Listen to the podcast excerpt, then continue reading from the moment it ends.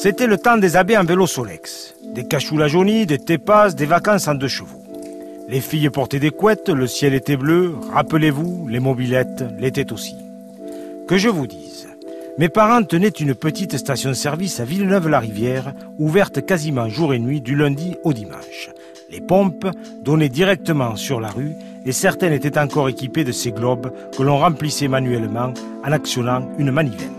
Le mélange était servi avec un décalitre et l'on y trouvait encore de la solexine vendue en bidons individuels.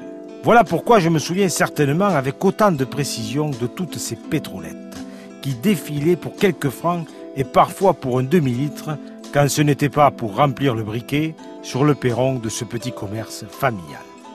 Évoquons tout d'abord le Solex. Sombre et austère comme l'aube d'un ecclésiastique, né de l'imagination d'un certain Marcel Ménesson en 1940 et vendu à son apogée en 1966 à 380 000 exemplaires pour 420 nouveaux francs. Construite pour contribuer à relancer l'économie d'après-guerre, la bleue fut très rapidement adoptée par les jeunes, car elle était synonyme d'autonomie et de liberté, et pouvait atteindre, avec l'aide du vent, les 70 km/h, une prouesse en quelque sorte entre deux ritournelles yéyé.